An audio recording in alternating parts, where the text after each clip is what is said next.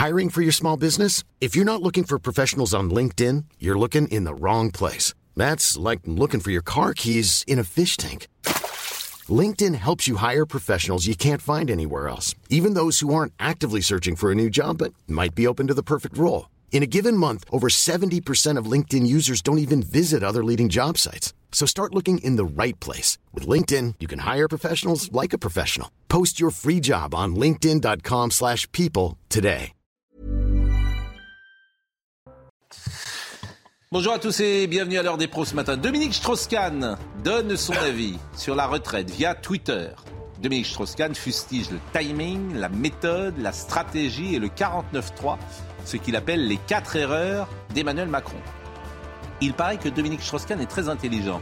S'il l'était à ce point, il comprendrait que tout le monde se fiche de son avis, qu'il devrait se taire jusqu'à la fin de sa vie et profiter du grand air frais de la liberté. L'âme humaine reste un mystère. Monsieur Strauss-Kahn pense peut-être que sa voix compte, qu'un retour en politique est possible ou que les Français ont la mémoire courte. Il lance peut-être un ballon d'essai pour voir s'il rebondit. Monsieur Strauss-Kahn avait disparu des écrans ces derniers mois. Je ne crois pas qu'il ait beaucoup manqué à la société française.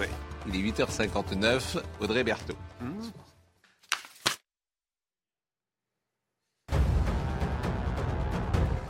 56 minutes à 2 ans, 1h20 à 3 ans, 1h34 à 5 ans. Le temps d'écran par jour chez les petits excède les recommandations sanitaires et augmente ces dernières années. Selon une étude, le temps d'écran est plus élevé chez les familles ayant des origines immigrées ou un niveau d'études de la mère faible.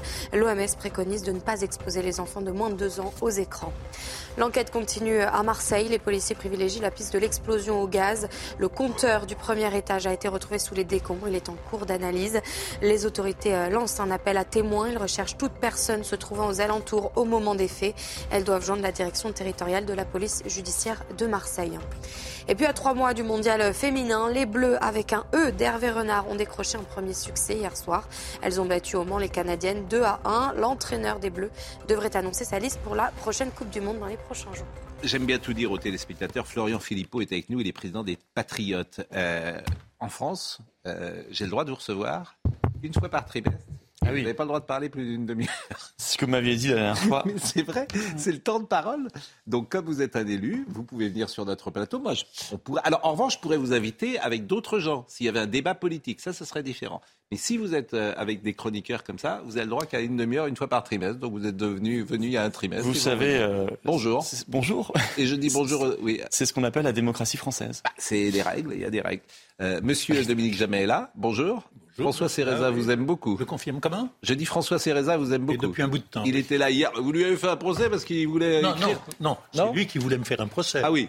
Je lui ai fait un procès, je lui ai fait un procès littéraire. Oui, Lui, il a écrit euh, la suite des Misérables. Voilà, rien que ça. Bah, et alors? Et alors J'aime beaucoup François. C'est Mais- un mais moi, bretteur, c'est mais un moi aussi, j'aime beaucoup François Céreza et c'est complètement trompé. C'est pas la personne que j'en veux. Je trouve qu'il faut beaucoup d'audace pour dire tiens, Victor Hugo a écrit ça, c'est pas mal. Oh, je vais donner une suite. Marius et, Marius, et non pas. Marius et Jeannette, c'est quelqu'un d'autre. Marius et Jeannette. Marius et Cosette. Et Bon, euh, et Mortimer. Gauthier Lebret est là, bien sûr. Eric Nolot est là. Et puis, alors, notre ami euh, Laurent Geoffrin qui euh, lance aujourd'hui son journal. J'espère- Absolument. J'espère que je vais avoir des royalties parce que tout ça, c'est grâce à moi. On vous a donné. Votre vous participation on- a été, a été quand même très limitée. On vous a donné une nul. vitrine et un Comment espace. On vous a donné une vitrine et un espace. Bah oui, mais c'est aussi parce que je suis utile, j'imagine. euh, Vous êtes utile. porte la D'abord, je, voilà, considère qu'effectivement vous êtes utile. Alors, je Mais le suis- journal, est- il- n'est pas tout à fait en ligne, mais Non, alors ça sort aujourd'hui, ça s'appelle comment? le journal, il s'appelle Oui. le journal. Voilà, je vous l'avais dit la semaine Donc, dernière. Voilà. une lettre confidentielle. Le journal, vous êtes vraiment creusé les ménages pour trouver un. Mais on a fait simple. Oui, ah bah, j'ai bien compris. Et alors, je suis dans votre boucle euh, WhatsApp Oui, oui. où tout le monde euh, vous dit bravo, formidable, etc. Alors, effectivement, euh, en revanche, euh, bon, euh, c'est vrai que c'est, ça penche plutôt, euh, plutôt à gauche parce Ah, que vous avez remarqué vous avez On du beau rien monde. vous cacher, vous. Vous avez du beau monde. Ah, il y a Jean-Marie Roire quand même. Alors, il y a Edgar Morin. Euh, tout le monde dit bravo. euh, on sera là parce que c'est aujourd'hui hein, le lancement. hein, Ce c'est bien ça? Marie-France Lavarini, je cite tous ces noms, hein, j'espère qu'ils ne m'en voudront pas, mais vraiment, euh, vous avez un carnet d'adresses euh, exceptionnel, puisque dans la Ah boucle oui, mais j'étais WhatsApp, directeur de journal, vous savez, donc on rencontre Ah. des gens. en tout, cas, en tout cas, ça nous fait plaisir. Geoffrin, vous connaissez du monde. Ah, mais non, Mais non, mais c'est un défaut ou c'est une qualité mais, euh, L'analyse du ça, nous, ça nous fait plaisir, vous savez. Mais vous savez, non, je peux dire un mot de, des trucs? Oh, tout à l'heure. Parce que là, je voudrais qu'on Oui, mais commence par. Rennes. Et euh, je voudrais vraiment, j'ai appelé Michael Chailloux ce matin. C'est un journal de la République sociale. Voilà. Oui, bah, mais bien sûr. Et, et à gauche, la voie de la raison est couverte par les invectives de l'extrême gauche. Il faut mettre fin à cette situation qui n'est pas supportable. Bravo. Voilà. Bravo. Mais je pense que la gauche Si républicaine. dites bravo, ça va m'handicaper. Alors, N'en faites, Bon. n'en faites pas trop. Mais moi, je pense qu'au fond, les... Si, si, aujourd'hui, Régis Debray, Elisabeth Badinter, et vous et d'autres, vous êtes plus proches euh, euh, de. de- de- de- Euh, de quoi Ouais, attends. Je ne vais pas citer de nom, mais, Non, mais- Mais, évitez, Pascal, évitez. vous, vous l'avez rendu service parce que vous lui tapez dessus à longueur de, mais je lui tape jamais. à longueur euh, d'émission. Si vous commencez à tenir des propos euh, élogieux, en effet, le- là, les, mais- abonnements, les abonnements vous vont êtes- mais vous êtes des- à lui taper dessus. Mais vous êtes tout simplement des réactionnaires. Mais on n'est pas des Pardonnez-moi, réactionnaires, mais bien sûr. progressistes. c'est le Mais vous êtes réactionnaire. C'est exactement le contraire. Mais, mais Debray et et Régis Debray est progressiste.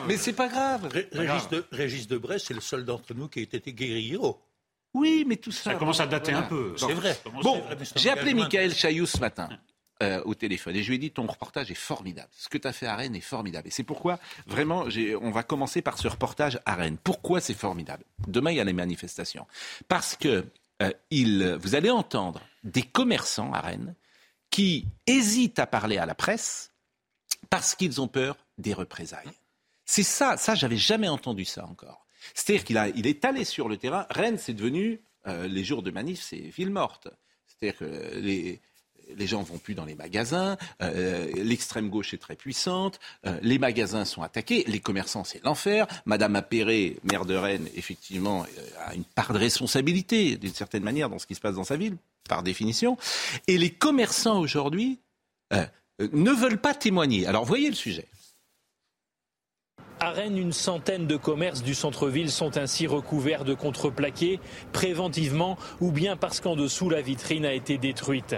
Banques et agences immobilières sont les cibles privilégiées des casseurs.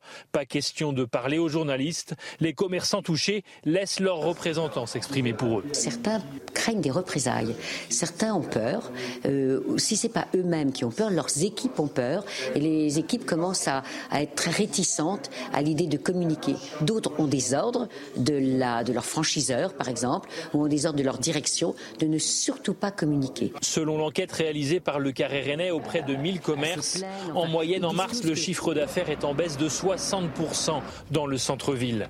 Les clients se font de plus en plus rares. Toutes ces vitrines cassées, toute cette ambiance morose un petit peu du centre-ville, on n'a plus actuellement vraiment envie de venir euh, sereine. Dans cette boutique de lingerie, la chute du chiffre d'affaires s'est limitée à moins 20% en février-mars.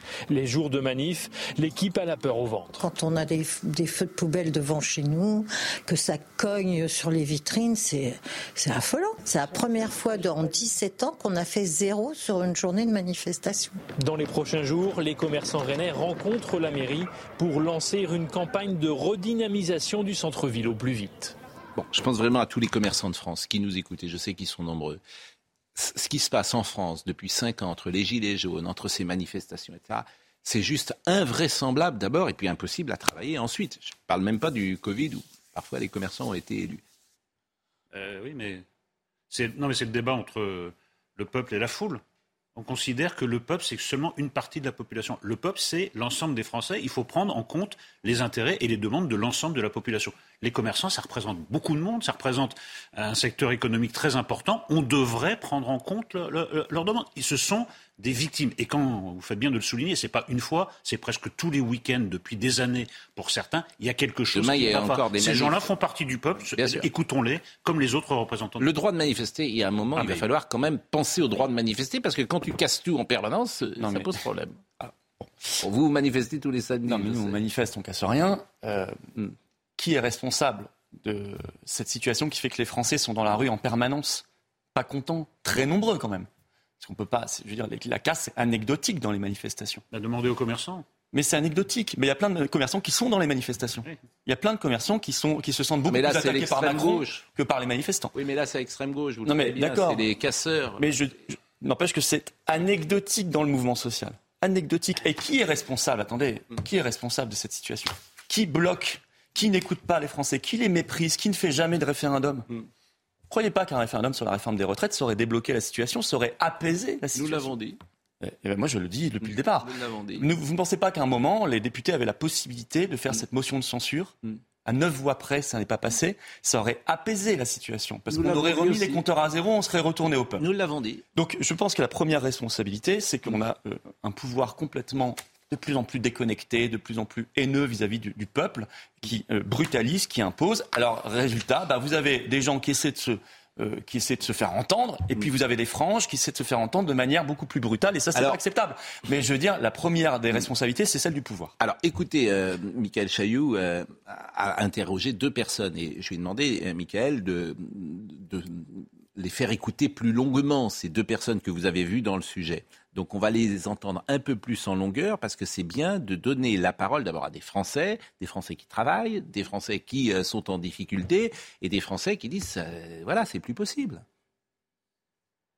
Quand on a vu des violences excessives qui se sont manifestées de façon à être euh, sans retenue à l'égard même des salariés, à l'égard de la marchandise dans certains magasins, qu'ils ont arraché, qu'ils ont sorti, qu'ils ont brûlé ou qu'ils ont partagé ou déchiré, je pense que ça a laissé des traces très importantes qui font que la plupart des commerçants euh, sont angoissés et se disent je ne veux pas que ça m'arrive à moi ou je ne veux pas qu'ils reviennent, donc je n'en parle pas. Alors ils en parlent entre eux, mais ils ne veulent pas en parler à la presse, ne veulent pas qu'on sache euh, leurs préoccupations pour ne pas attirer à nouveau des représailles. Très angoissant pour tout le monde. Déjà, toutes ces périodes, il n'y a pas de bus, il n'y a pas de transport, rien que mes collaboratrices, elles sont déjà impactées euh, pendant une heure, voire deux heures pour trouver les moyens de transport. Ensuite, euh, quand, quand, quand ça se déchaîne, c'est, on a beau dire, j'ai entendu des sociologues dire que c'était pas grave du tout, il faut qu'ils soient au milieu des rues et qu'ils voient vraiment ce qui se passe quand a des, feux de poubelle devant chez nous, que ça cogne sur les vitrines, c'est c'est affolant quoi. Ça, Et puis et puis les gens désertent le centre-ville et ça c'est dramatique. C'est la première fois dans 17 ans qu'on a fait zéro sur une journée de manifestation.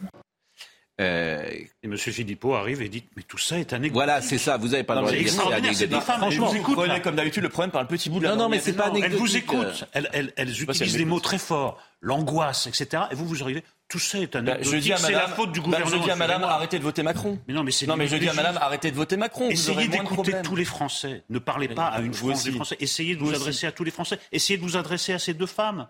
Est-ce qu'elles sont, est sont, moins dignes que d'autres d'être écoutées? Je leur donne un bon conseil, le seul qui vaille, parce qu'elles peuvent parler, elles peuvent s'indigner, ça ne changera rien du tout. Le seul mm. qui vaille, c'est mm. qu'il faut arrêter d'avoir un pouvoir qui nous agresse qui n'écoute pas les Français, qui va contre ce que veulent quand même 94% des actifs qui sont contre cette réforme des retraites. 94% des actifs. Donc, je peux vous dire, une bonne, une bonne part de commerçants qui sont contre la réforme des retraites. Donc, vous ne pouvez pas dire, euh, on va juste euh, écouter madame et lui dire qu'on est d'accord avec elle. Ça, c'est de la démagogie. Ah Il faut trouver des solutions politiques. Écoutez, Florian, c'est la démagogie. Bah, bah, Florian Philippe, bien fait de me lever ce matin, je, pense que c'est beaucoup, beaucoup plus efficace et intelligent. Ah, Florian Philippe, pas de la démagogie. Cette ville de Rennes, quand même. Rennes est un cas, il faut le dire, particulier aussi. Ah bon. Mais, vous avez raison, Rennes est un cas très un cas particulier comme Nantes. Vous avez deux maires qui sont engagés à gauche, voire à l'extrême gauche, dans des alliances avec l'extrême gauche. Et, je l'ai dit plusieurs fois, Madame Appéré euh, était à une réunion euh, l'été dernier, euh, c'était la police tue. Bon, il ne faut pas s'étonner après que lorsqu'on participe à ce genre de réunion, qu'on est au premier rang de cela, parce qu'elle ne devrait pas y aller, il ne faut pas s'étonner après que... Personne ne soutient la casse. Je suis le premier à condamner à la casse. Il ne faut pas s'étonner qu'on. Je ne veux pas les amalgamer avec tous les manifestants. Je termine. Qu'on lui dise après qu'il y a une forme de complaisance. Et qu'est-ce qu'on apprend aujourd'hui? Il y a une exposition anti-police à Rennes. Une exposition anti-police. Vous allez voir le sujet de M. Adrien Spiteri, euh, d'Adrien Spiteri. Et euh, cette expo anti-police est dans le centre culturel du Colombier. Bon, subventionné par la mairie de Rennes. Oui, mais là, vous avez un problème. Alors, euh, et, je l'avais dit la semaine dernière. Regardez ce petit dessin. oui en France, il y a une liberté d'expression. Subventionné par la mairie de Rennes? Mais moi, ça ne me dérange pas. Ça, c'était le. J'avais montré. D'abord, si j'ai bien compris, ces dessins ont, euh, été décidés avant les. Mais peu importe. Ça n'a pas de rapport. Mais, mais je Et deuxièmement, je trouve ça, ces dessins tout à fait. C'est pas du tout mon style d'attaquer comme ça la police. Je suis contre. Mais c'est l'argent public. Hein. Moi, je veux bien que l'argent euh, public. je veux dire, l'argent privé, ça me dérange pas. Dans les théâtres publics, on, on, joue parfois des pièces qui sont subversives. Mais vous voulez que je. Alors, ben oui. Poussons le raisonnement jusqu'au bout. Vous, vous, critiquez la cancel culture. Ce qu'on appelle la cancel culture consiste à dire qu'il ne faut pas que tel roman, telle pièce, etc. Il faut, il faut que ce soit politiquement correct. Mais là, c'est exactement la même chose. C'est pas politiquement correct, c'est vrai. alors- la liberté d'expression, ça consiste à Oui, dire li- ceux avec lesquels je ne suis pas d'accord ont le droit de s'exprimer. La liberté d'expression pour euh, la mairie de Rennes, c'est surtout l'extrême gauche. Parce que si tu fais une exposition d'extrême droite. Et, euh, je condamnerai de la même manière. Oui, mais sauf qu'elle aura- elle n'aura pas les subventions. Alors, on va voir le sujet. Elle n'aura pas lieu du tout. Elle n'aura pas lieu du tout. Et ça, je le condamne titre, aussi.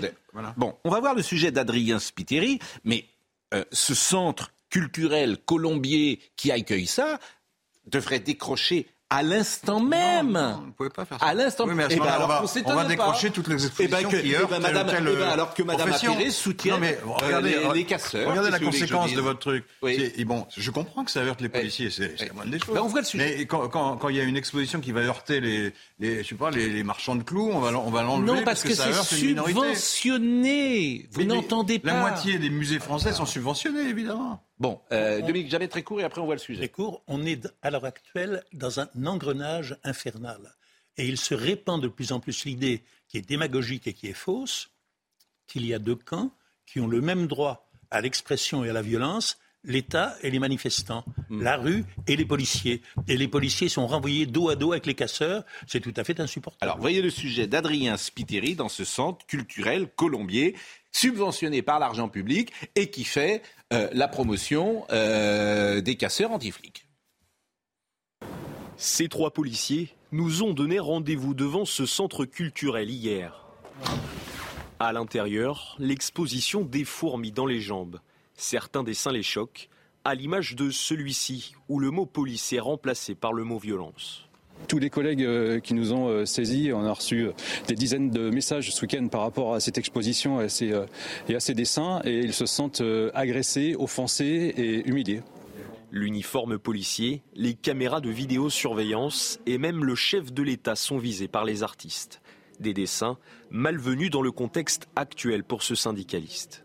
Beaucoup de collègues sont blessés et quand on voit ça, euh, oui, on est maltraité et, et on est injurié. Euh, le message de l'artiste, euh, voilà, moi je vois pas un message d'artiste, je vois un message politique. Durant notre visite, nous rencontrons le directeur du centre. C'est des dessins qui datent. Hein, c'est- Il comprend les réactions et assure que les dessins ont été réalisés avant les débordements contre la réforme des retraites. Certaines images peuvent interroger, oui, tout à fait. Oui. L'artiste avait été choisi en amont de, des événements euh, qui sont entraînés euh, par euh, la question de la réforme des retraites. Et voilà quoi. Le centre culturel est tenu par une association, mais subventionné par la mairie de Rennes. Euh, je vais vous poser une question provocatrice. Remplacer le mot policier par, euh, je ne sais pas, un autre mot. Une autre catégorie qui serait visée. Mais Madame Appéré serait déjà dans le centre culturel pour enlever, euh, pour enlever ses cadres. Supposé, j'en sais rien, c'est possible.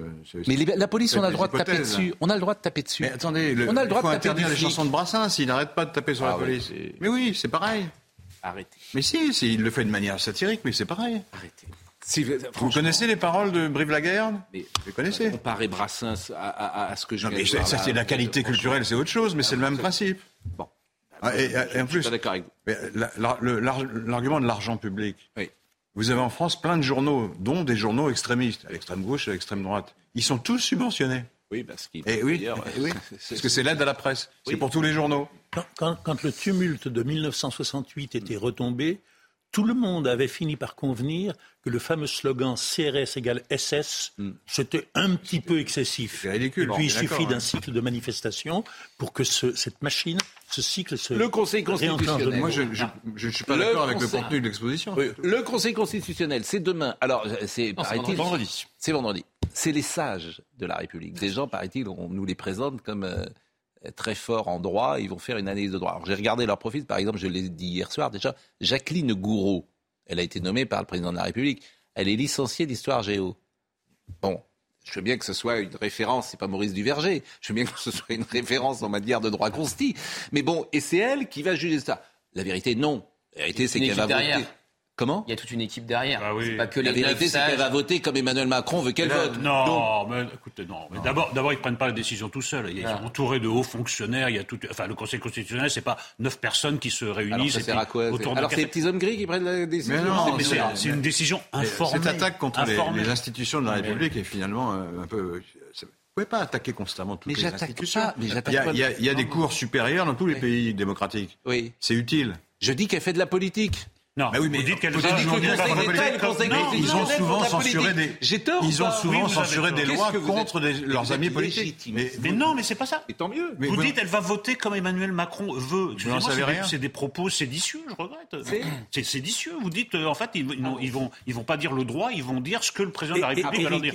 D'abord, d'où d'où vous le tenez? D'abord, d'où vous le tenez? Bah, je le devine. Ah oui, non, non, Ah, vous le supposez. Bah, bien sûr. supposez. Bah oui, mais je le suppose, oui. Oui, mais vous Excusez-moi, on a, un petit peu d'expérience, de recul. Euh, Pour le Covid, pendant le tout le Covid, le- Conseil d'État, le Conseil constitutionnel n'ont rien censuré. Alors qu'ils sont normalement les gardiens des, des libertés. Le Conseil constitutionnel, y compris, a validé des lois, la loi qui a instauré le pass Ils ont estimé que c'était un état d'urgence. Non, ils ont. Alors c'est contester, Fabius, mais- rappelons quand même. Madame Gouraud, bon, il y a Monsieur Juppé, il y a Monsieur Fabius à la tête. Il y a un vrai problème dans le mode de nomination de cette instance. Il y a un énorme problème. Euh, si vous voulez. Oui, mais mo- quand, excusez-moi, quand on nomme des juges euh, apolitiques, on dit c'est le gouvernement des juges, c'est honteux, etc. Quand on nomme des politiques, on dit oh mais c'est des politiques. Non mais là, ils jugent, c'est honteux. ils jugent du n'y arrivera pas. ils jugent de nos lois. Nous avons euh, une réforme des retraites, si on revient sur cette affaire, qui a été décidée par- dans le cadre d'une loi de financement de la sécurité sociale. Je veux dire, normalement, n'importe quel constitutionnaliste, il y en a plein qui se sont exprimés récemment dans la presse, vous disent, ça n'est pas constitutionnel. Ça ne Ouais, peut pas Il y a être. débat. Il y a un débat. Ah, il y a Entre chez les constitutionnalistes, honnêtement, il y a, Il y a peu de débat débat. Parfois, il y a débat. Là, honnêtement, il y a peu de débat. Tout le monde vous dit, le 47.1 a été utilisé mal à propos. Euh, on ne fait pas une loi aussi importante dans le cadre d'une loi de financement de sociale. Donc, vous ne pouvez pas, je finis juste là. Oui, mais c'est ne- long.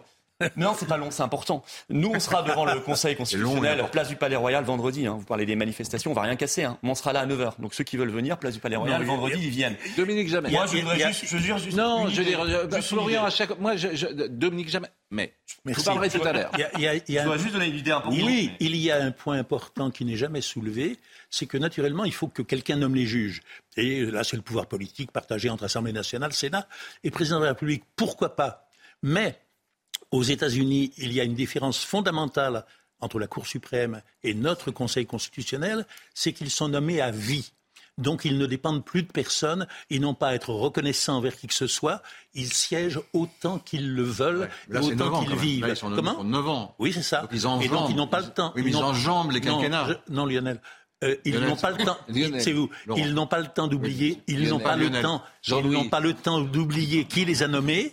Ils se rappellent toujours qui les a nommés. Ce sont des. Je sais pas, je suis pas Le- sûr. Laurent, Laurent, oui, pardon. Non, mais les- on, on confond parfois parce qu'ils ont la même, ils ont la Lionel même Jospin, taille. C'est pas une référence mais non, Non, non, Moi, je vous appelle Lionel. Non, mais si vous me permettez, redevenons sérieux. En en. France, en France, ils n'ont pas le temps d'oublier qui ils sont, qui les a nommés. Non, mais c'est bon, argument. Bon argument. on va marquer un une c'est destruction. Argument. Mais le Bon argument. contre-argument, c'est qu'ils ont souvent pris des décisions qui, Oui. qui ne correspondaient pas aux vœux du gouvernement. Mais quand? Oui, ça je. Ah bah, par exemple, Ah bah non, il y en a François plein. Hollande sur euh, les 75%. Ah oui, d'accord. Un exemple en 15 ans. Non, mais globalement, Non, mais- le Covid, Covid, Mais. Covid, c'est parce que vous étiez euh, sceptique. Alors évidemment, euh, de, de mais toute décision, terrible. On avait- on avait bien toute raison, décision de, de, de On avait bien, on avait protection bien était. raison. Non, mais ça veut dire, covido-sceptique. Ça veut dire que vous pensez que c'était pas vraiment une maladie et que. Non, on grave. pensait que les mesures en face étaient complètement stupides vraiment. et on avait raison de le dire. Et à Mais si, l'époque, il le dit lui-même. quand je vous Mais disais gravissime ce qui se passe ici. Cette destruction de la légalité jusqu'au Conseil constitutionnel, je trouve ça terrible. Tout est jeté bas, quoi.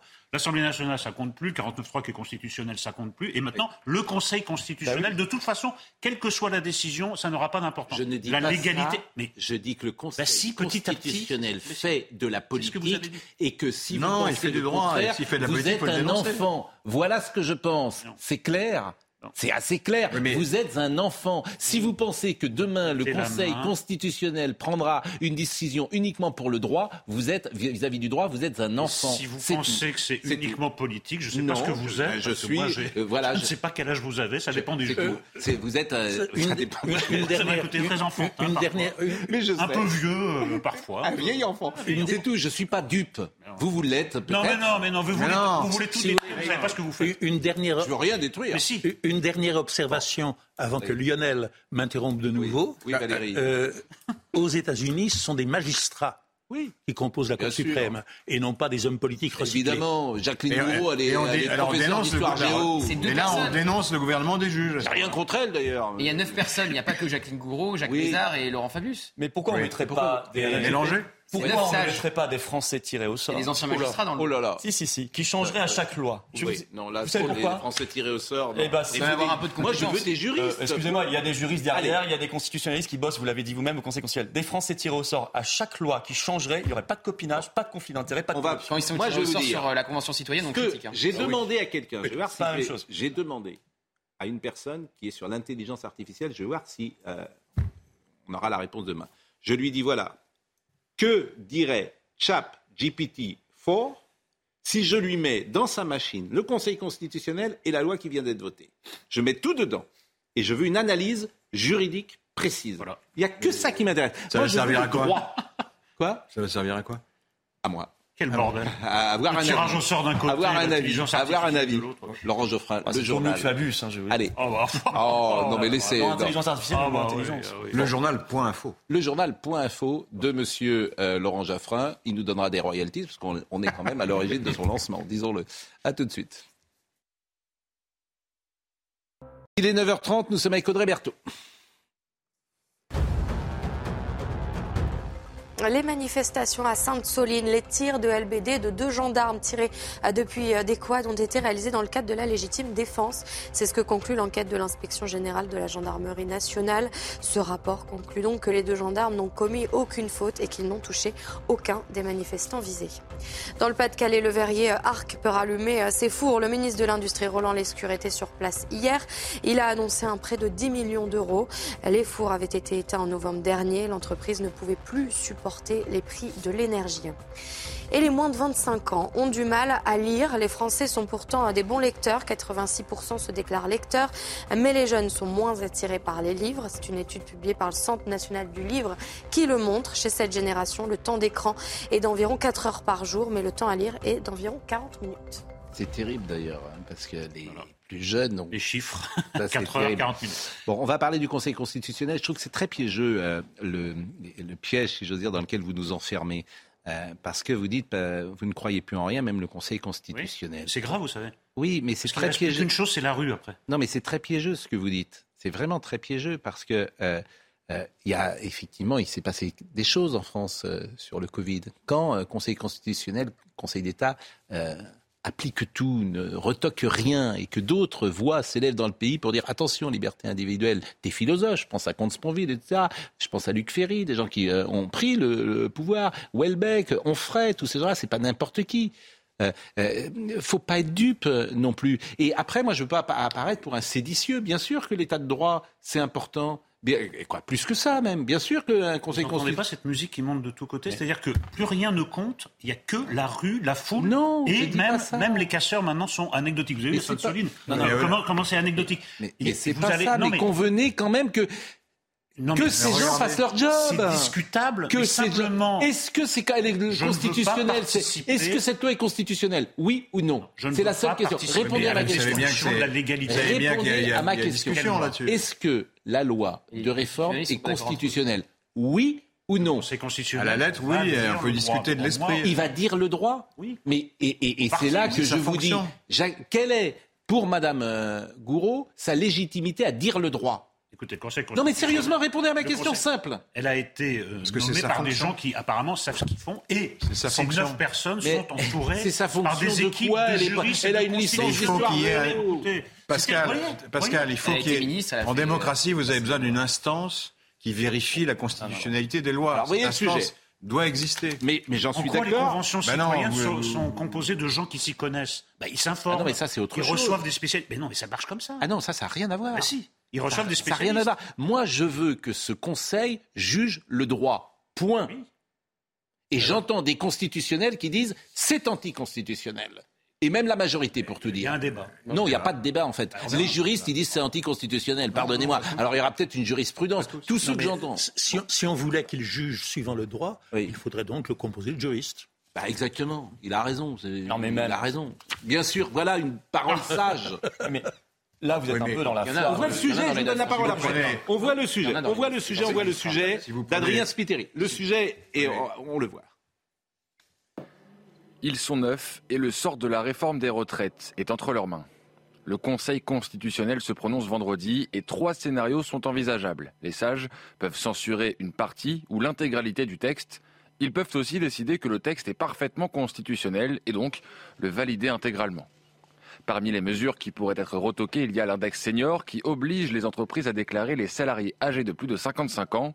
Le Conseil constitutionnel pourrait ainsi estimer qu'il s'agit d'un cavalier législatif qui n'a pas sa place dans un projet de loi rectificatif du budget de la sécurité sociale. Pour Stanislas François, avocat en droit public, ce n'est pas tant le fond que la méthode utilisée par le gouvernement qui pourrait être retoquée. on a mis bout à bout une procédure qui quand même est certes euh, légale, constitutionnelle, mais la Constitution, c'est pas simplement qu'un ensemble de textes, c'est aussi un esprit. Et dans l'esprit de la Ve République, c'est compliqué de dire qu'aujourd'hui, eh bien, que la démocratie a bien fonctionné. Et c'est sans doute ce que pourrait dire le Conseil constitutionnel. Si le texte venait à être censuré partiellement, le président de la République aurait alors la possibilité de le promulguer en retirant les mesures problématiques ou de demander un deuxième examen après avoir modifié le texte. Pour les autres scénarios, le destin serait plus limpide. Si aucune censure n'est faite, alors le texte sera promulgué tel quel. Si en revanche la censure est totale, le projet de réforme des retraites serait jeté à la poubelle. Florian Philippot. Mais il est naturel de ne plus croire du tout à ces institutions. Excusez-moi, il est naturel de ne plus y croire. Nous avons du recul. On ne peut pas être dans la foi religieuse en disant c'est parce que c'est écrit le mot constitu- Conseil constitutionnel dans la Constitution, c'est forcément bien. Et non, c'est complètement un bout de souffle. Je conteste que ça soit forcément mal. Mais moi, je dis que c'est totalement raison, parce que je- moi, je me fonde sur l'expérience. Vous, vous êtes dans la foi religieuse. Moi, je regarde ce qu'ils ont fait et pas fait. Et ils ont censuré des gens Ils ont censuré qui une fois pas de leur 15 ans. bord. Allez voir des, des- des cours constitutionnels dans d'autres pays, y compris sur le Covid. Elles ont fait leur boulot.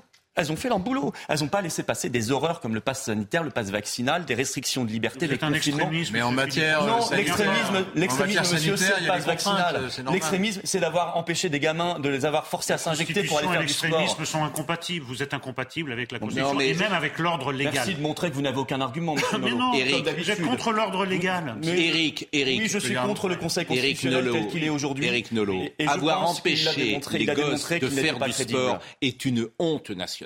Je ne peux pas vous dire autre chose. Avoir empêché, Mais vous avoir empêché de faire du sport. Vous m'avez dit à moi, à moi, vous m'avez dit, et vous m'avez même tweeté que, je- sur la Suède, j'emmenais les gens vers la catastrophe. Oui, c'est vrai. Qui aujourd'hui a le moins de surmortalité en Europe Vous avez vu les On va pas recommencer. euh, La à Suède.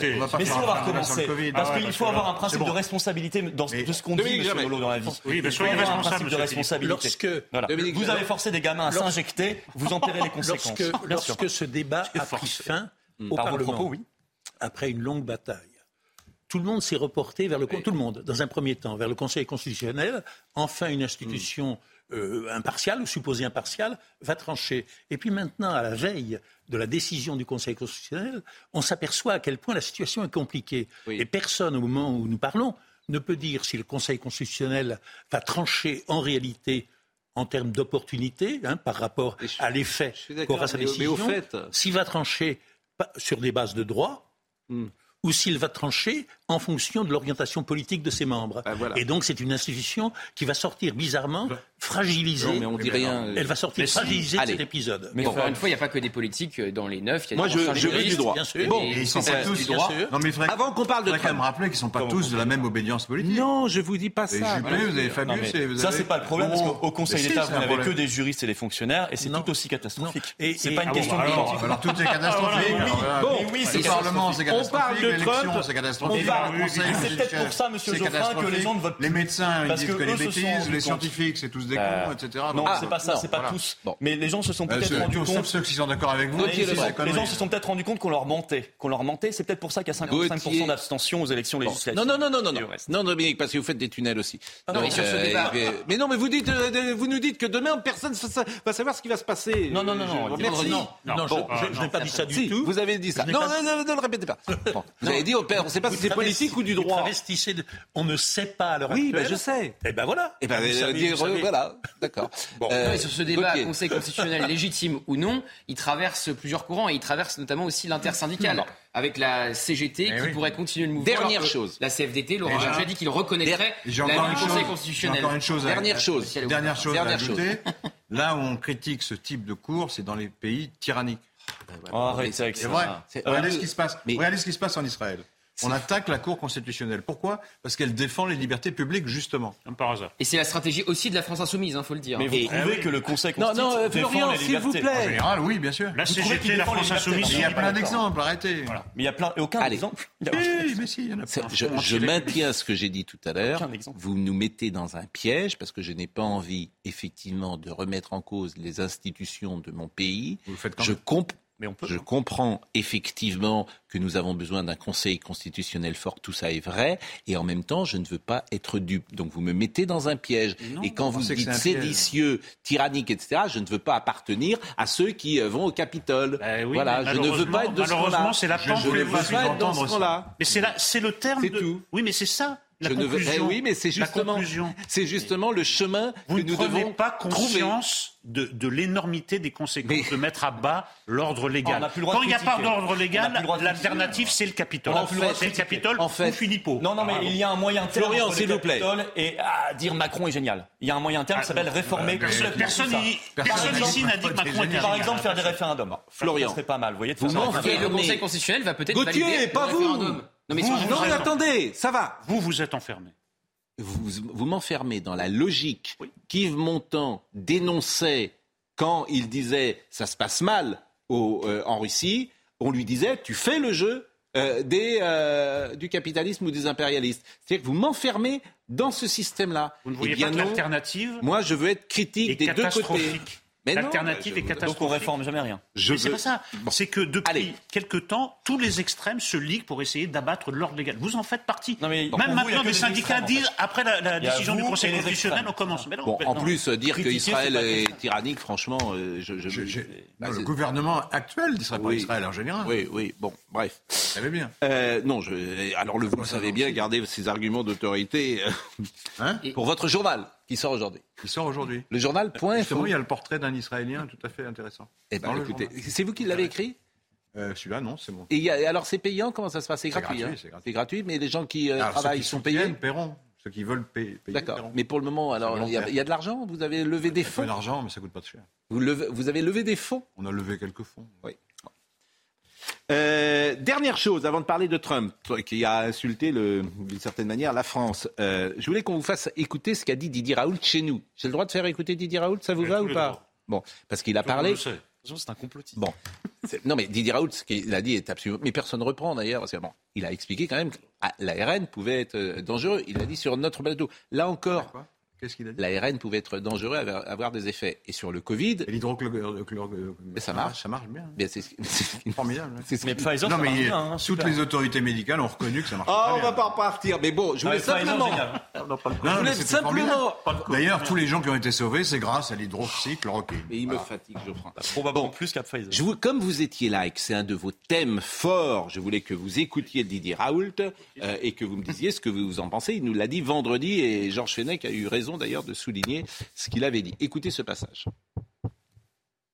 En très peu de mots, quelle est votre position sur l'ARN messager dans ce vaccin et sur les conséquences, euh, les effets secondaires plus exactement de ce vaccin? Parce que nous entendons tout et son contraire. Est-ce qu'il y a des effets secondaires particuliers à ce vaccin? Est-ce qu'il y a des études ou pas?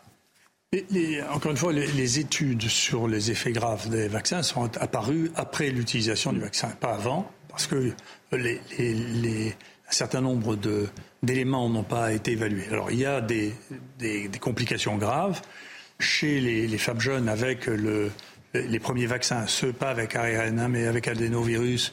il y avait des thromboses. Moi, j'ai été le premier en France à dire, écoutez, ne faites plus de l'AstraZeneca chez les femmes de moins de 50 ans, Mhm. parce qu'on a eu, nous, une jeune femme qu'on avait vaccinée et qui a perdu un œil, quand même. Donc, j'ai dit, écoutez, c'est, c'est pas normal sur l'échantillon qu'on a, qu'on ait une fréquence de, de- d'effets secondaires. Tout le monde a fini par l'arrêter, quand même. Hein. Non, mais en France, on a été le premier à dire, non, faites attention, il y a des thromboses chez les femmes jeunes avec ce, ce- ce vaccin. Pour les vaccins ARN qui sont développés actuellement, on sait qu'il y a des myocardites, bien sûr, chez les, plutôt chez les hommes jeunes, cette fois-là. Il y a ce, qui revient assez communément maintenant, avec qui sont maintenant documentés. Il y a des, des autopsies qui ont été faites. Et on, on sait qu'on y retrouve la spike dans le cœur. Donc euh, c'est vrai, c'est rare, mais c'est vrai. Euh, la deuxième chose, qui est une raison de plus pour pas vacciner les gens jeunes qui risquent rien, d'ailleurs. hein.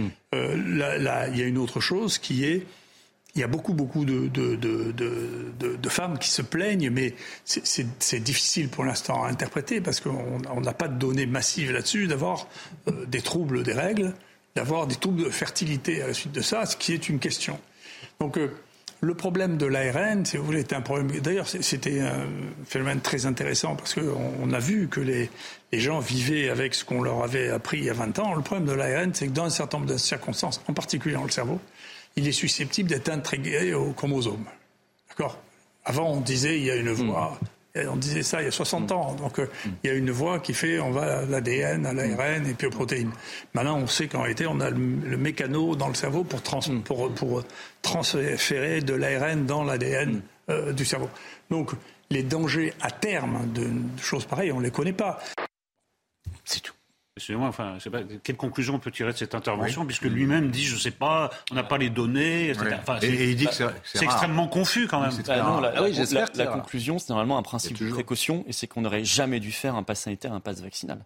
Oui, mais on peut On pas a- tirer on cette a conclusion de forcé- ce que j'ai entendu. On a forcé notamment des jeunes gens, des jeunes à se faire vacciner, injecter, avec un, alors qu'ils ne risquaient rien du tout, eux, et, et- et au risque maintenant d'effets secondaires, voire de mort. Parce que nous sommes dans un pays, comme d'autres, où il y a beaucoup pouvez de ça. Vous pouvez pas dire ça. Il, y a va pas... falloir un jour qu'on Il vient de dire lui-même qu'il n'y avait pas les études. Alors maintenant, vous dites qu'il y a- il y a eu un risque Donc vous, vous considérable avec sur des un morts et produit tout. sans les études. Bah, sérieux. Bah, enfin, écoutez oui. pas moi, hein. moi je pars pas sur un produit sans les. D'ailleurs, je l'ai pas fait. Mais je, je- je trouve que ceux qui ont défendu ce- cette politique-là, et vous en faites partie, Bah pendant des mois et des mois, devront rendre des comptes.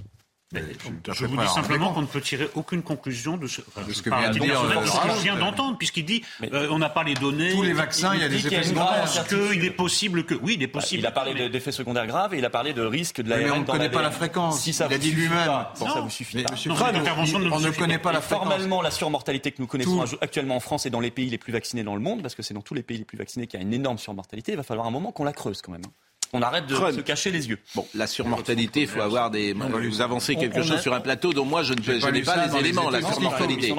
Mais aux États-Unis, ils font une commission Je n'ai pas euh, ces éléments pour euh, approuver. On a, ni- on a nié pendant des mois et même des années Oui. les effets éventuellement nocifs de ce vaccin, Oui. et c'était un mensonge. Mais en revanche, il est clair, C'est un sang au vu- contaminé puissance en 10. revanche, il est clair au vu du bilan que la vaccination massive a contribué très largement à l'extinction de contenir l'épidémie. le mal. Moi, je ne crois pas du tout. l'histoire. Moi, je Ah, ne crois si. pas, absolument pas. Ah oui. Bah oui, mais vous êtes anti-vax. Mais dans les pays non vaccinés, vous avez eu beaucoup moins de morts. Mais alors, si, si on vous avait écouté, Bon, on n'aurait allez, jamais Trump. vacciné personne. Trump, Trump, non. On aurait eu des millions de morts.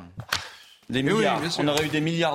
Bien sûr, Monsieur maladies Marty disait qu'on infectieuses, avait des milliards d'années, on avait des milliers d'années de recul. Monsieur Marty disait ça, Trump. vos amis. Pascal Pro a lancé Trump. Non, mais Trump, mais franchement. Ouais. C'est vrai. De- à force de dire qu'il ne faut pas vacciner les gens, vous allez, euh, les maladies Les- infectieuses vont se répandre de nouveau. Les- Voilà, c'est ça qui va se passer. On ne parle pas de tous les vaccins. hein. Mais si, vous êtes On ce anti-vax, vous êtes oui. allez, Vous allez, jetez allez, allez, allez, allez, allez, bon. Non, non, moi Trump. sur celui-là, sur celui-là. Trump. celui-là plus que les autres hein, que c'est ARN messager, Tous, parce tous les vaccins ont de des, tous les vaccins ont des effets secondaires. Mais les donc vous autres, eu devriez les rejeter. on a eu Un peu de discipline. Trump. Macron, qui est mon ami, est avec la Chine en train. Pardonnez-moi, je vais dire quelque chose qui n'est pas très. un peu trivial. Est en train de lui lécher le cul. Ah, euh, ça c'est ce qu'a dit Donald Trump, c'est chic. Il a commenté euh, cela sur euh, une interview à la chaîne Fox News faisant allusion aux dirigeants euh, chinois. Euh, Macron, qui est un ami, euh, est avec la Chine en train de lui lécher le cul. Je me suis dit, ok, la France va en Chine maintenant. Euh, avons-nous, et Emmanuel Macron avait dit, avons-nous intérêt à une accélération sur le sujet de Taïwan? Non, la pire des choses serait de penser que nous, Européens, devrions être suivis sur ce sujet et nous adapter au rythme américain et à une surréaction euh, chinoise. Alors, ce que j'ai trouvé intéressant, ça au fond, euh, c'est euh, ni plus ni moins ce que pouvait euh, dire euh, le général de Gaulle. Ni plus ni moins. Et j'ai été chercher effectivement la politique étrangère euh, du général de Gaulle et des interventions où il euh, montrait son non-alignement et même son anti-américanisme parfois. Et j'ai trouvé le discours de Phnom Penh. C'est très intéressant d'écouter ça, le discours de Phnom Penh. Que dit-il dans le discours de Phnom Penh? Il dit Phnom les Penh. Américains. Phnom Penh Phnom Penh. Oui. Excusez-moi. Je Oui, fais le cuistre. je- Oui, je, je- je- je le dis mal. Je prononce. Effectivement, j'ai pas une non, licence en. c'est le nom de la en- ville, voilà. Je n'ai pas en, en indo-chinois. Bon, Euh, j'en suis désolé. C'est pas de l'indo-chinois. Ah, non, en français, non. Indochine- Mais vous êtes vraiment un colonialisme. Ah. L'indo-chinois. Ça Comme si les gens parlaient indo-chinois. Non, vraiment. Bon, donc, euh, euh, alors, il a, alors, que dit-il ce jour-là? D'abord, il fustige les Américains sur leur intervention au Vietnam. Vietnam, bien sûr. Il fustige, ils disent rien à faire là-bas. Mais il prend l'exemple, et c'est ça aussi qui est intéressant, l'exemple français pour dire nous, on était euh, en Algérie, on a quitté l'Algérie. Écoutez, ça date de 66, et au fond, Macron, il est sur cette, pour le coup, il est sur une ligne Non, gaulliste. c'est- pas la même chose, c'est pas la même situation. Et ben c'est pour ça que vous Prouveront- parlerez après. prouveront que non après le sujet. Eh bien, euh, c'est pas le sujet. C'est euh, juste euh, quelques pas pour secondes. contre- du- contredire De Gaulle, c'est pour vous je contredire. m'en vais. Moi, je, m'en- je, je- je-. Mais enfin, j'en peux plus. Mais vous allez vous taire. D'accord. Mais vous parlez tout le temps. C'est pas Je me, mais je me tais. Mais, mais N'arrête pas de me taire. C'est incroyable. N'arrête pas de me taire. Oh, écoutez Levez-vous d'abord et écoutez le général de Gaulle ensuite. Oui, la position de la France est prise. Elle l'est par la réprobation, par la condamnation qu'elle adresse en ce qui concerne les actuels événements. Cette position est prise aussi par sa résolution de n'être pas où que ce soit et quoi qu'il arrive automatiquement impliqué dans l'extension éventuelle du drame et de garder en tout cas les mains. Mais elle l'est encore par l'exemple qu'elle a naguère donné en Afrique du Nord en mettant délibérément un terme à des combats stériles sur un terrain que pourtant ses forces dominaient sans conteste, qu'elle administrait directement depuis 132 ans et où elle avait implanté plus d'un million de ses enfants. Bon, formidable, évidemment, les mains libres. La France doit rester les mains libres. C'est d'une certaine manière ce que dit Emmanuel Macron. Ah, non. Euh, euh, Enfin, je veux dire, ça n'a- Pourquoi ça n'a aucun rapport parce que, comme souvent en France, ce qui était une réalité est devenu un fantasme, le fantasme du non-alignement.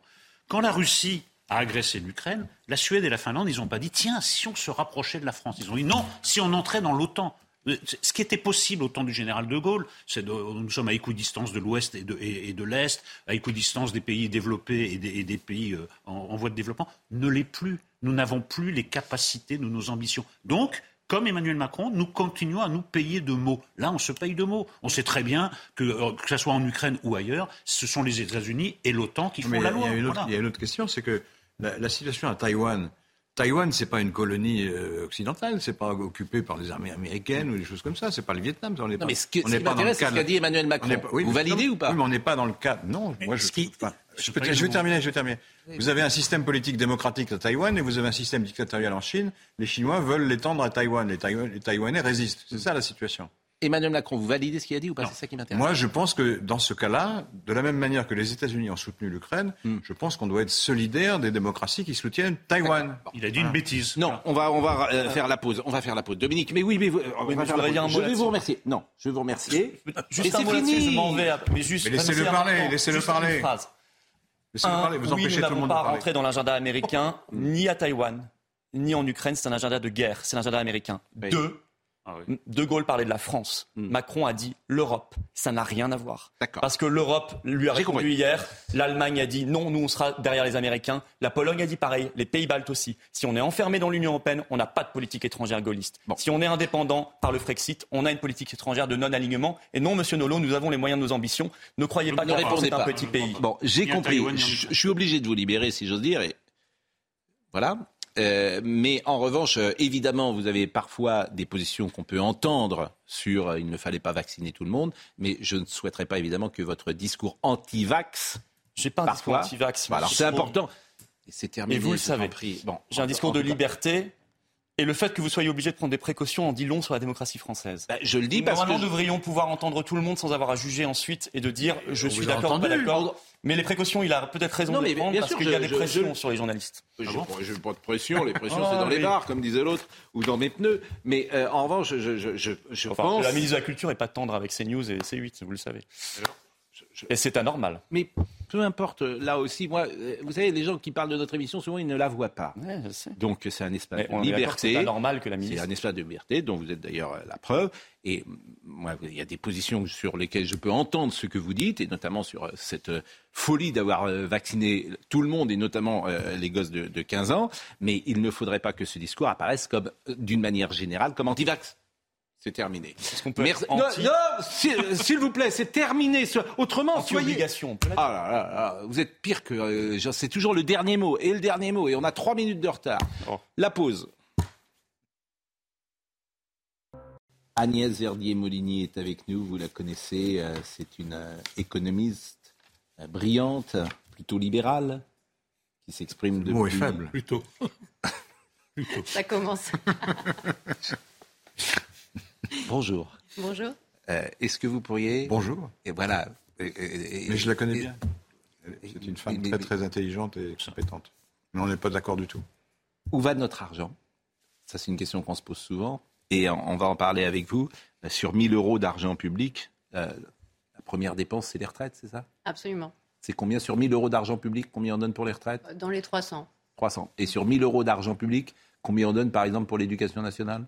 Oh, 100 et quelques. Ah, quand même. Mm. Bon, mais par exemple, pour la justice, c'est 4 euros, je crois Oui, bah, c'est un peu plus quand même. Un peu plus. Ouais. Bon, sur 1000 euros. Bon, c'est toujours intéressant euh, de le voir comme ça. Audrey Berthaud, il est 10h01, rappelle les titres. À sept personnes ont été interpellées dans le quartier euh, des Moulins. Ce quartier est touché par le trafic euh, de stupéfiants et le théâtre de nombreux affrontements. Le préfet euh, des Alpes-Maritimes parle d'une véritable guerre de territoire. 7 kilos de résine de cannabis ont été saisis ainsi que 83 grammes de cocaïne et trois armes, dont deux armes de poing. De la maltraitance dans les crèches, c'est ce que pointe un rapport de l'inspection générale des affaires sociales. Ce matin, Olivier Véran, le porte-parole du gouvernement, dénonce l'erreur historique d'avoir laissé pendant 40, 50 ans les métiers du soin insuffisamment valorisés, ce qui mène aujourd'hui à un manque de personnel qui expliquerait donc des maltraitances. Et puis éolien et solaire ont fourni 12% de l'électricité mondiale en 2022. C'est un record. Le charbon reste tout de même la première euh, source d'électricité au monde, mais l'invasion de l'Ukraine par la Russie ont poussé des gouvernements à repenser leur politique énergétique pour accélérer dans les énergies décarbonées. On parlera évidemment de votre livre de tout à l'heure parce que c'est un sujet qui nous passionne. Simplement, euh, je voudrais qu'on termine euh, sur Trump, on a tout dit, mais euh, on va parler d'Emmanuel Macron qui était hier aux Pays-Bas, on parlera d'Adrien Quatennens et puis on parlera évidemment avec vous de l'argent public. Mais voyons maintenant la séquence d'Emmanuel Macron hier aux Pays-Bas, et c'est un problème pour Emmanuel Macron parce que dès qu'il sort quelque part, il ne peut plus s'exprimer. Il a été interpellé par... euh, alors, ils sont quatre hein, dans la salle. hein. Il y, avait un, il y avait un petit cortège dehors devant la salle aussi. Oui. Bon. Et, et, et voyez cette euh, séquence euh, à l'étranger, c'est pas euh, c'est pas une bonne publicité. what you do and how much you delivered such strong messages, not just for Europe, but for humanity and our common values. Hello. I think we lost something. Where is French democracy? Where did we lose it? I can, I can answer this question if you, if you give me some time. Of the social and the environmental movement. Or maybe when you bypass again French Parliament. Nobody listens. You have millions of people in the streets. Conventions of climate has been put aside. What can you say when you talk about Europe? Do you allow me to answer? On.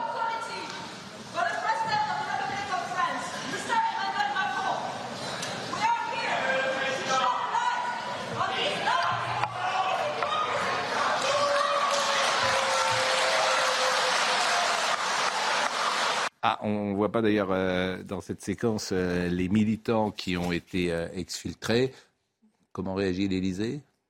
Bah, pas bien, forcément. Emmanuel Macron va être fâché. On ne retient que ça de son, euh, voyage euh, aux Pays-Bas. On ne retrouve Ah oui. que cette séquence. Il y avait aussi une banderole qui disait une présidence de violence et d'hypocrisie. Donc on avait en France un président bunkérisé. Il peut pas aller au Stade de France. Quand il se rend dans les Alpes, il peut pas aller rencontrer la population. Il a des cortèges pour l'accueillir, des comités d'accueil. Et donc là, effectivement, il en a aussi à l'étranger. Et puis en plus, euh, ça fait suite à ses propos sur Taïwan. Donc euh, la séquence à l'international est complètement ratée. Ça va être intéressant parce que le 29 avril, je l'ai dit, il y a la finale de la Coupe de France. A priori, le président de la République est toujours là. C'est lui qui remet la Tradition. Bon, et là, il- ça peut être euh, un moment euh, quand il va descendre sur la pelouse euh, ou, euh, ou même quand il va arriver au stade, il peut. D'avance. hein. Oui. Bah, pour couronner le tout, il s'exprime en anglais quand même. Oui. Ça, je trouve ça parfait. Le président de la République française qui s'exprime en anglais à l'étranger, je trouve ça parfait. Ça couronne le tout. parce qu'il l'interpelle en anglais aussi. Non, mais c'est non, avant. Il... Oui, avant, il Oui, parle oui. en anglais. Il, il parle en anglais. Enfin, c'est pas admissible, franchement. Vous trouvez que c'est, vous Il y avait une tradition pas de ne pas le faire. Moi, je trouve que c'est inadmissible. Voilà. Le président français s'exprime en français. Le discours de De Gaulle que vous avez rediffusé tout à l'heure n'était pas en anglais. Non, mais c'est vrai que c'est Non, mais très. une tradition, tout fait même sens. après De Ah Gaulle, oui. de ne pas s'exprimer Ouais. en. Non, mais tout fait sens. Alors, à un moment, il y a, je sais plus qui. euh, Mais François Hollande s'était exprimé hein, en anglais euh, quelque part. parce Pas terriblement bien. On s'était moqué de lui et de son mais là, c'était terrible. Au Il il parle imitait- il enfin, il c'est- imitait l'exercice. Ça doit être le vrai sujet d'ailleurs. C'est le niveau d'anglais des présidents qui doit primer. Ouais. Oui, les pas autres le- parlaient pas anglais. Moi, je Oui, mais que c'est un ça- principe. Voilà. Oui, mais ça fait sens, c'est que euh, Emmanuel Macron, il aime bien montrer qu'il parle bien anglais. Oui, mais Oui, oui. Et donc,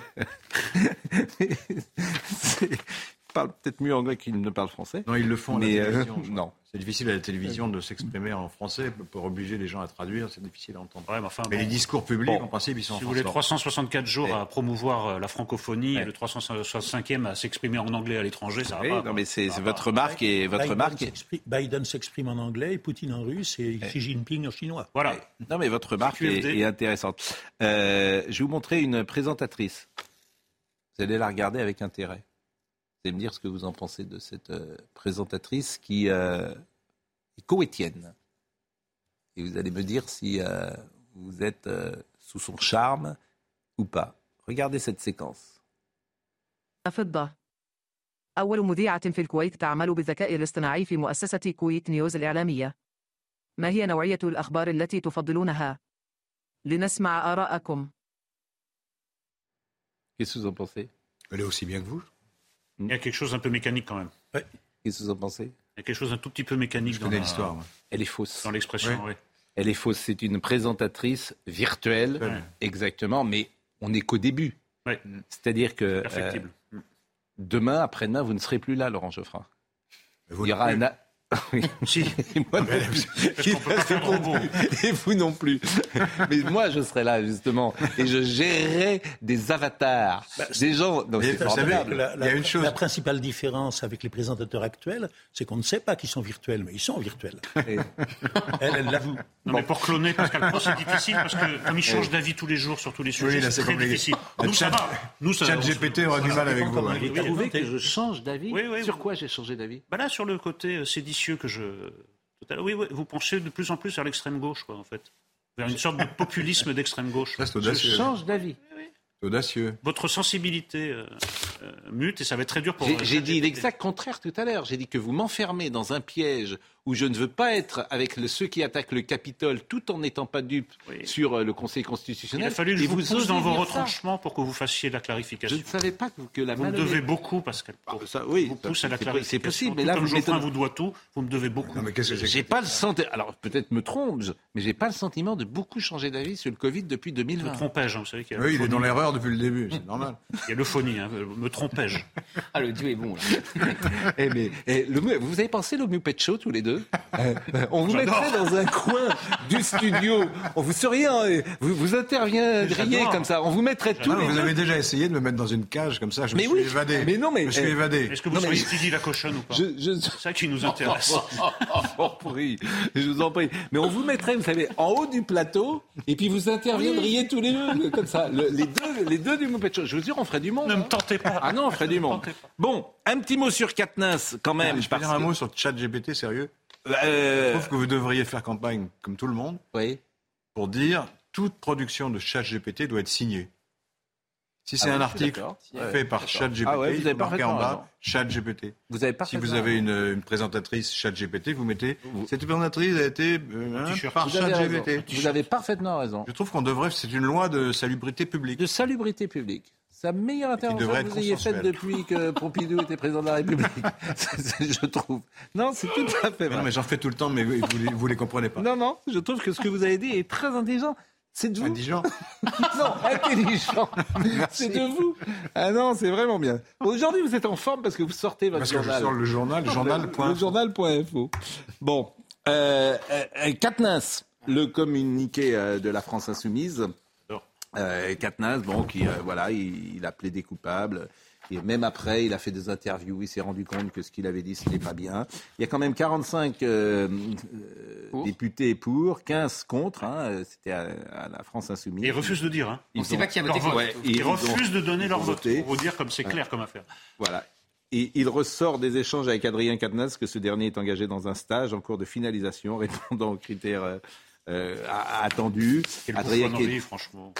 Vous trouvez que c'est une bouffonnerie? Écoutez, Maintenant, c'est la nouvelle preuve. Il est clair que tout ce qu'a pu raconter la France insoumise sur le féminisme, sur l'exemplarité des élus, c'était du vent, c'était de la communication politique, comme, comme tout le reste. Ils essayent de se sortir d'un piège dans lequel ils se sont mis. Ils, ils prenaient l'exemplarité pour les autres quand ils se sont pris la main dans le, dans le pot de confiture. Et bien voilà, ça donne la déconfiture. Vous avez vu la concomitance? Ça arrive le jour où Martine Froger fait son entrée à l'Assemblée nationale, députée dissidente PS.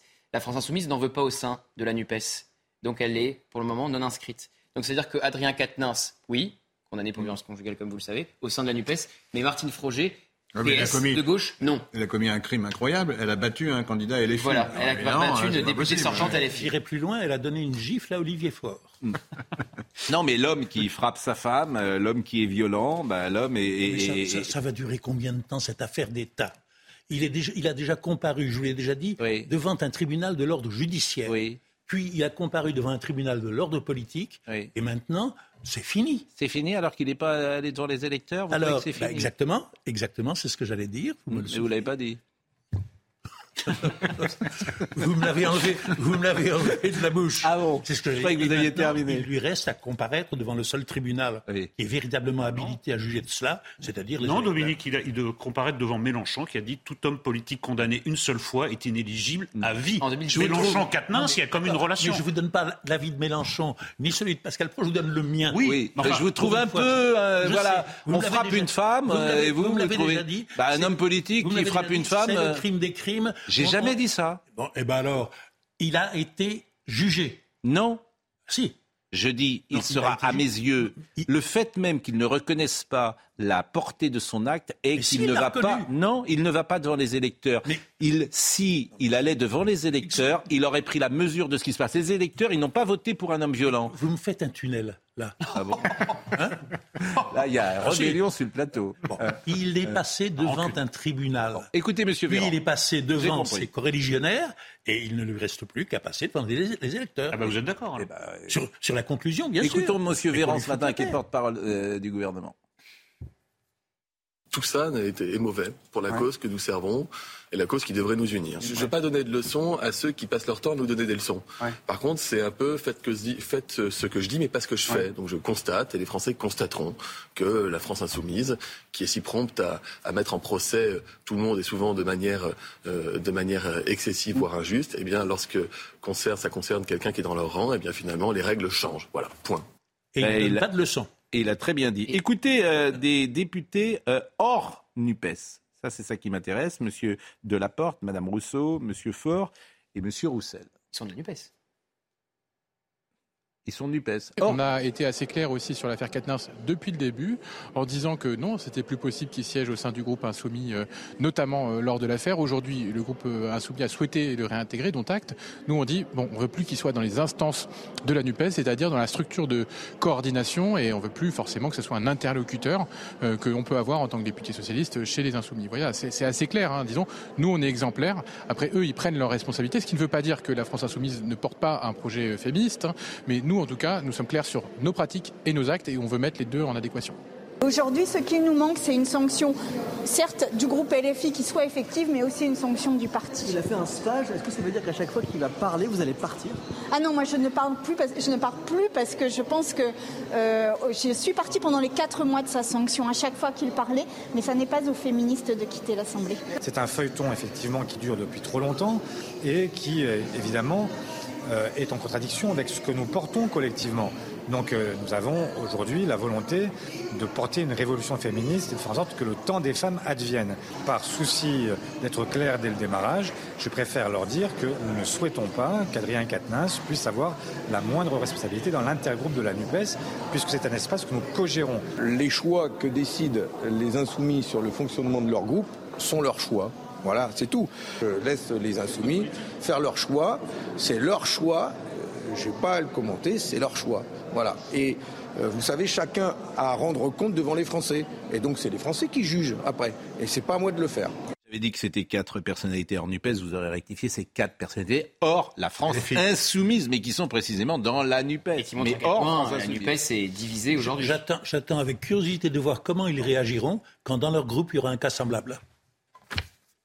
Ah, ils seront obligés, là ils seront obligés. Ils seront obligés. Ils seront coincés. Bon, Damien Abad au sein de la majorité actuelle. euh, Il n'a pas été condamné. Il n'a pas été condamné. Non, non. C'est la grande différence. Euh, écoutons euh, Manon Aubry qui était ce matin euh, sur l'antenne de Sonia Mabrouk et qui, elle, bien sûr, est de la France insoumise. Qu'a-t-elle dit? C'est intéressant de l'écouter. C'est une femme et elle est de la France insoumise. Vous savez ce que j'entends, moi, votre embarras ce matin? Bah, on connaît vos combats. Mais c'est pas une situation facile, évidemment. Mais je vais pas me cacher. Moi, Bah, j'avais exprimé Est-ce que vous mon êtes malaise. encore audible sur ce Mais sujet qui est important Mais bien sûr. Vous Un savez, sujet grave? Vous savez, moi, je, enfin, je, Sur lequel, euh, la au France insoumise a- donné des leçons. Bon, je, je constate que c'est au passage toujours aux féministes qu'on demande euh, des leçons en général euh, sur ce genre de sujet. Bah, vous êtes en pointe Je- sur ce combat. Bien sûr. Et donc, moi, je me suis pas cachée derrière mon petit doigt. Vous le savez, Sonia Mabrouk. Je suis, je me suis, quand je vois aussi le chemin qui a été euh, parcouru, c'était pas une évidence qu'il y ait une clause de revoyure. Il y a une clause de voy- revoyure. Il y a un, un nouveau vote. Il y a eu des conditions euh, qui ont été posées. Maintenant, vous voyez, j'entends aussi la difficulté que ça pose parce que je vous l'ai dit, quand on est condamné à 4 mois avec sursis pour violence conjugale, c'est quoi le manuel politique de la réhabilitation potentielle? Est-ce qu'on exclut sur la vie suite. ou c'est quoi l'intermédiaire? Et c'est pour ça, moi, je vous refais cette proposition que j'avais déjà faite et je pense que c'est l'heure de passer euh, aux travaux pratiques. Euh, nos collègues de la NUPES euh, sont gênés aussi. J'entends leur gêne. Non, leur gêné, colère. non, gêné, c'est un euphémisme. Mais moi, ce que je vous dis. La honte, c'est indigne. La mais- sénatrice socialiste Laurence Rossignol et vice-présidente de la délégation des droits des femmes estime d'ailleurs a une affaire LFI Mélenchon plus qu'une affaire Quatennens désormais. Mais alors, je mets de côté l'instrumentalisation politique qui pourrait être faite par ceux euh, qui ne veulent pas de la NUPES ou qui en profitent pour attaquer Jean-Luc Mélenchon. Moi, ce qui m'intéresse, vous l'avez compris, c'est comment euh, on lutte contre les violences faites aux femmes dans tous les milieux. C'est vrai euh, dans le milieu journalistique, c'est vrai dans le milieu politique, c'est vrai dans le milieu sportif. Eh ben, moi, à mon échelle, dans le milieu politique, ce que je pose comme proposition, c'est que toutes les organisations de la NUPES se retrouvent sérieusement autour d'une table et trouvent une méthode commune pour gérer au mieux ces violences. Parce que, de nouveau, quand vous êtes pris face à un cas comme ça, c'est quoi la solution idéale? Quatre mois de sursis, c'est quoi en termes l'équivalence en termes de sanctions euh, politiques Eh Manon bien, Brie- c'est ce qu'on a essayé de faire. Est-ce qu'on l'a fait parfaitement? Reprenons Non. ce que vous disiez avant faire sur Bon, en tout cas, manifestement, euh, à la France insoumise, tout le monde est le doigt sur la couture, parce que même Manon Aubry Oui, est vous incapable. tout le reste de la NUPES était contre et Mélenchon a décidé Exactement. on le fait, on le fait. Bah, Mélenchon soutient les hommes qui tabassent leurs femmes. Qu'est-ce que vous voulez que je dise Ou frappent j'ai pas dit ça. ou, euh, Non, mais elle dit le que c'est lui qui a tout décidé et les autres, c'est lui. Exactement. Il y a 15 C'est insoumis dont on ne connaît pas l'identité qui ont voté quand même contre euh, son retour. Non, Et c'est- Agnès Il y a- il y aussi une question de génération. Oui, moi je ne veux pas rentrer là-dedans, pardonnez-moi. Je ne veux pas rentrer là-dedans. Si vous expliquez que ceux qui ont 80 ans, 70 ans considèrent qu'on peut frapper une femme et pas ceux de 20 ans, parce que C'est l'explication de l'attitude de Mélenchon. Oui. C'est pas moi. je, je c'est lui. retiens, oui, enfin, je retiens pas, si vous me permettez. Je vois Agnès euh, Verdier-Molinier qui est un peu choquée peut-être. Je ne vous comprends Oui. pas. Bah, moi je ne comprends plus. Non, mais Mélenchon est solidaire voilà, de c'est- Quatennens. c'est réciproque comment C'est son Bon. lieutenant, c'est son. Oui, bon, mais peut-être, disais-je, que de Agnès- Mélenchon compte dans l'équation. Agnès Verdier-Molinier est avec nous ce matin. Le constat est édifiant. La France est le pays le plus taxé de la zone euro. Presque 1200 milliards de prélèvements obligatoires, mais nos services publics s'effondrent les uns après les autres. Vous avez tout dit. Ah oui. Si je voulais résumer votre livre, c'est ça. Où va l'argent? Oui, mais ça fait 40 ans que j'entends ça. non, non. Avant, c'était différent. Avant quand? On nous disait, on paye beaucoup d'impôts, mais on en a pour notre argent. On nous disait, on a des services publics extraordinaires. On est les meilleurs en santé. On est formidable en éducation. On a les meilleurs de partout. Et puis finalement, quand on regarde là maintenant, tout est en train de s'effondrer, se déliter, puis on planque la poussière sous le tapis. Donc moi, ce que je demande avec ce livre, c'est est-ce qu'on a le droit, nous citoyens français, de savoir comment on utilise l'argent public? Ça marche ailleurs. Le Parlement fonctionne ailleurs. Il, il- il- il exerce son rôle de contrôle de l'exécutif, d'évaluation des politiques publiques. de- il regarde où va l'argent. Au Royaume-Uni, en Suède, en Allemagne. Mais alors où il va l'argent, par exemple, dans l'éducation nationale?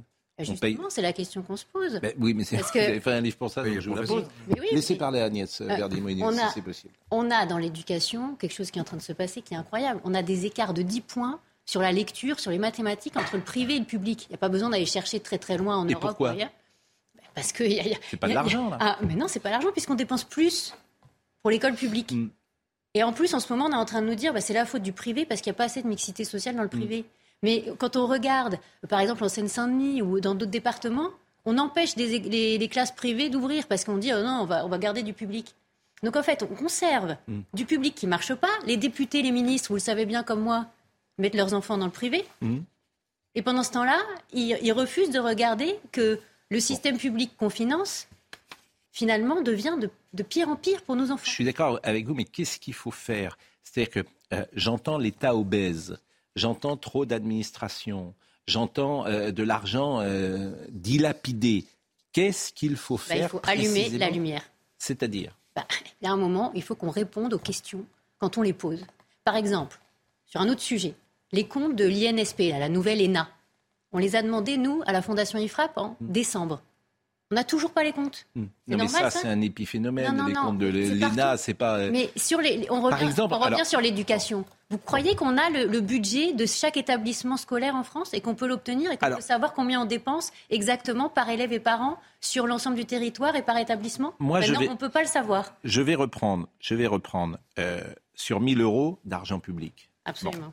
Sur 1000 euros d'argent public, je disais tout à l'heure, la justice, c'est 4 euros simplement. Le régalien, en fait, c'est 60 euros simplement. Sur 1000 peu. euros. C'est 60 très peu. euros.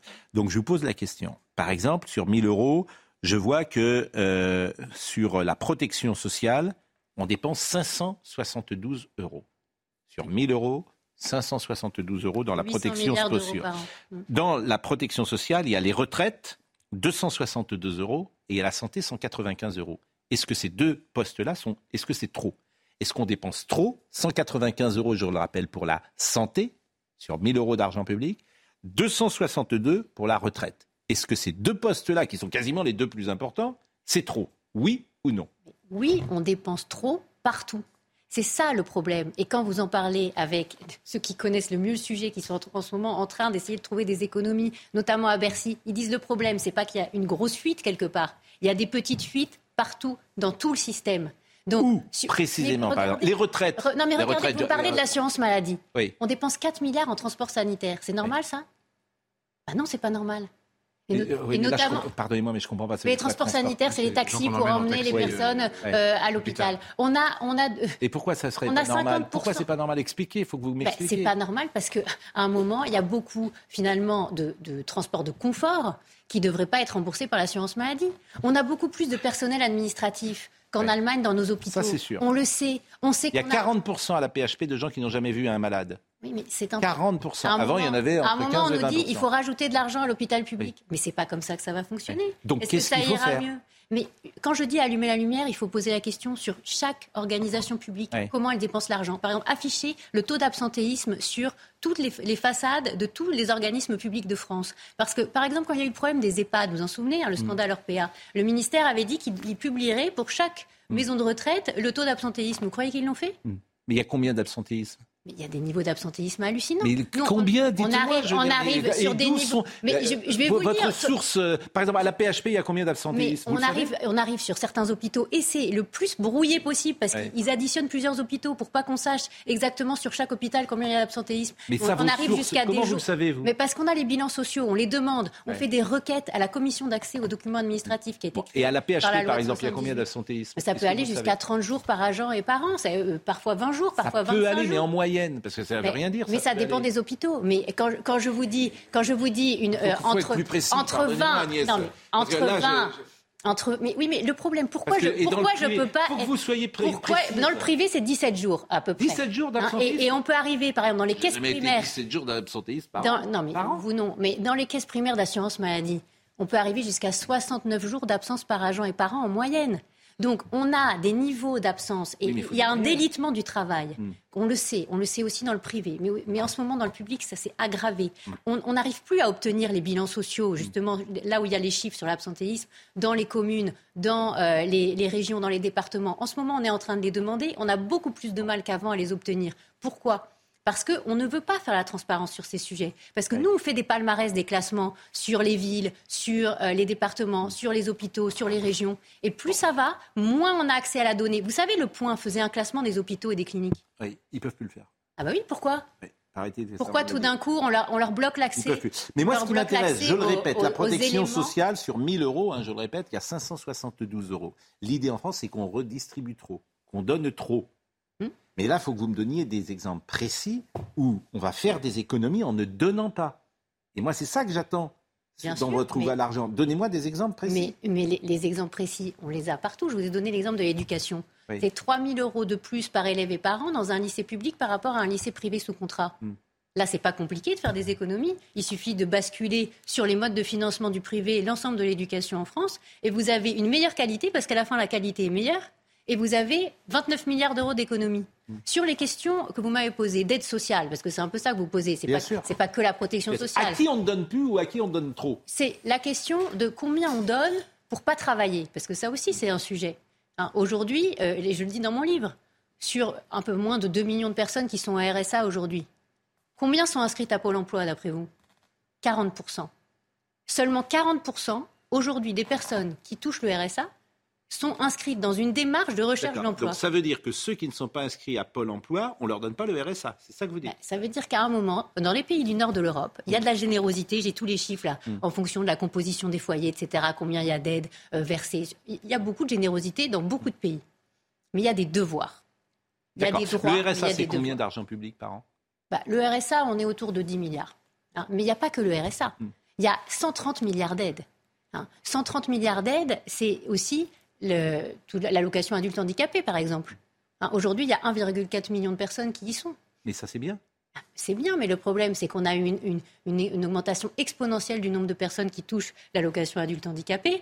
Et Mais la, à la juste question. titre ou pas Est-ce que c'est Ah bah, légitime? Est-ce que ah, ces gens sont handicapés? la, la Cour des comptes, oui. la Cour des comptes a montré que dans beaucoup de cas, on passe du RSA à l'allocation adulte handicapé parce que l'allocation adulte handicapé aussi est mieux disante en termes de, de financement. Vous passez de 500 et quelques à 900 et quelques.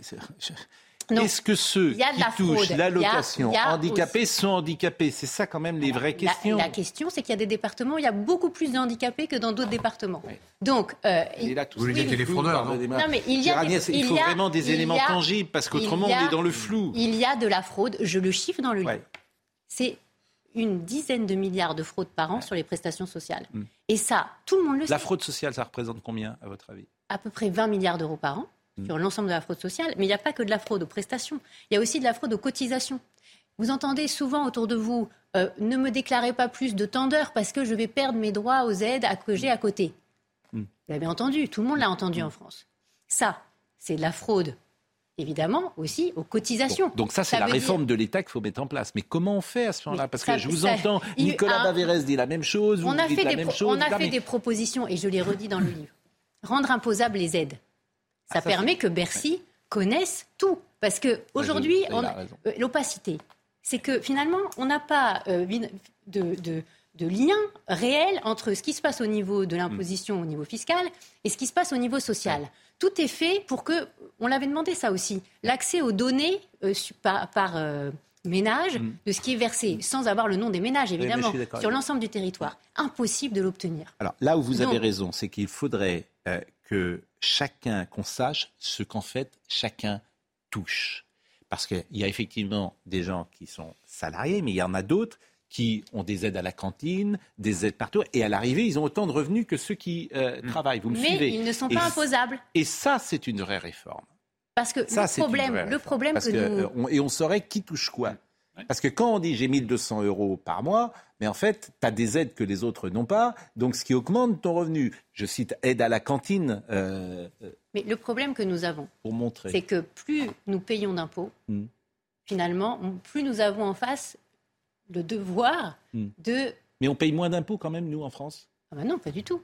Ah, Je parle pas des protections, euh, je parle pas des, Ah non, non, non, des mais- cotisations sociales et je parle pas des charges. Je parle en impôt sur le revenu. Alors, sur la- J'ai l'impression que l'impôt sur le revenu a baissé, notamment pour les tranches les plus hautes. Non, mais Vrai là, ou vous ne pensez pas à la CSG.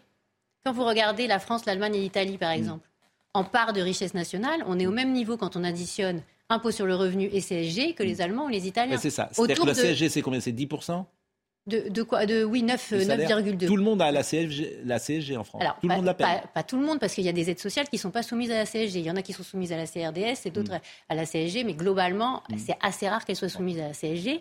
Mais après, c'est vrai que même les bas salaires sont, sont soumis à la Mm. CSG, alors qu'ils ne sont pas soumis à l'impôt sur le revenu. On rentre dans l'impôt sur le revenu qu'à partir de 15 000 euros à peu près quand on Mm. est euh, célibataire par an.